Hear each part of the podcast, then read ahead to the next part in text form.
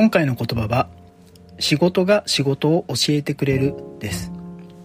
皆さんはこの言葉どのように受け取られたでしょうか？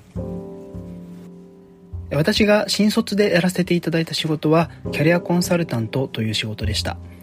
仕事内容を簡単に説明すると転職を希望されている方のお話を伺いながらその能力や思考性にマッチする求人をご紹介して選考から内定後入社までの一連の流れをサポートをさせていただくことが主な仕事でした。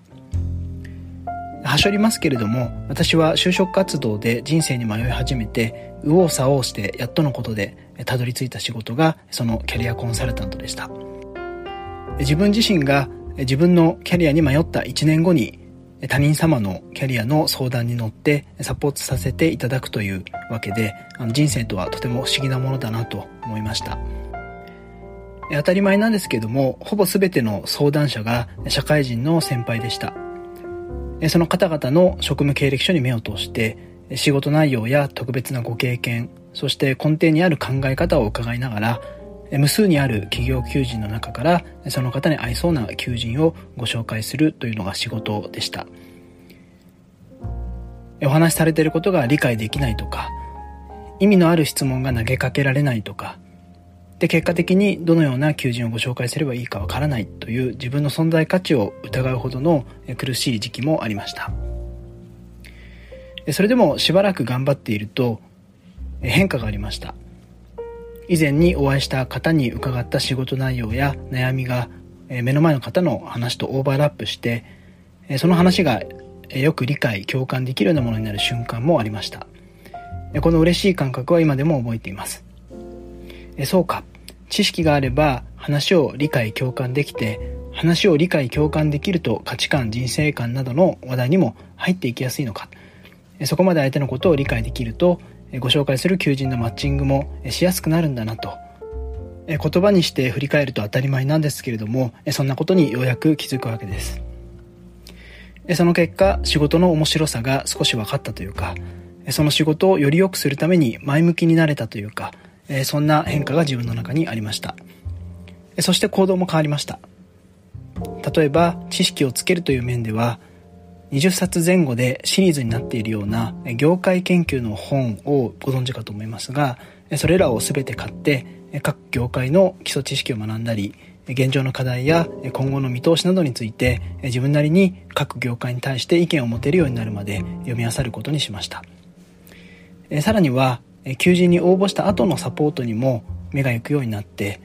自分オリジナルの面接対策資料を作ったりそれが最終的には事業部全体に展開されるようなラッキーなおまけもついてきたこともあって広く組織に貢献した実感を持つことができました。前置きが長くなったんですけども何をお伝えしたいかというと自分なりに熱心に仕事に挑み続けていると仕事がその面白さや深みを教えてくれたという自分の体験でした。今日の言葉に戻りますが今日の言葉は仕事が仕事を教えてくれるです。この言葉に触れた時最初に頭に浮かんだのが先ほどのエピソードでした。皆さんの頭にはどのようなエピソードが思い浮かぶでしょうか。おそらくはいつも通りにこなした仕事ではなくて自分なりに熱心に向き合ってのめり込んでいった仕事がその面白さや深みを教えてくれたのではないでしょうか。今はテクノロジーの活用や生産性向上の必要性もあって効率化や標準化が高度に進んでいる職場が多いんじゃないかなというふうに思います。それは経営的にはとても良いことだと思いますが働く個人としてはある意味熱心に取り組まなくても仕事がある程度できてしまう。そこそこのクオリティのアウトプットが出てしまうということが多いのかもしれません。そして熱心に取り組まなくてもそこそこのアウトプットが出てしまうのであれば私たちは熱心に取り組もうと思うきっかけを持ちにくくなっているのかもしれません。そんなことも考えると熱心に仕事に取り組むという姿勢はやや古臭く感じられるかもしれませんが実はこの先より重要になってくるのかもしれないなと思います。自分が熱心にその仕事に取り組むからこそ仕事からその面白さやさらなる深みを教えてもらうことができる。仕事の面白さや深みを知るからこそより仕事に熱が入っていく。その先に自分ならではの仕事や付加価値の高い仕事が生まれてくる。その結果として自分自身の存在意義や自分が働く意味が浮かび上がってくる。そんなことがあるかもしれません。自分ならではの仕事がしたいとか高い付加価値を出したいとか意味を感じながら働きたいとか。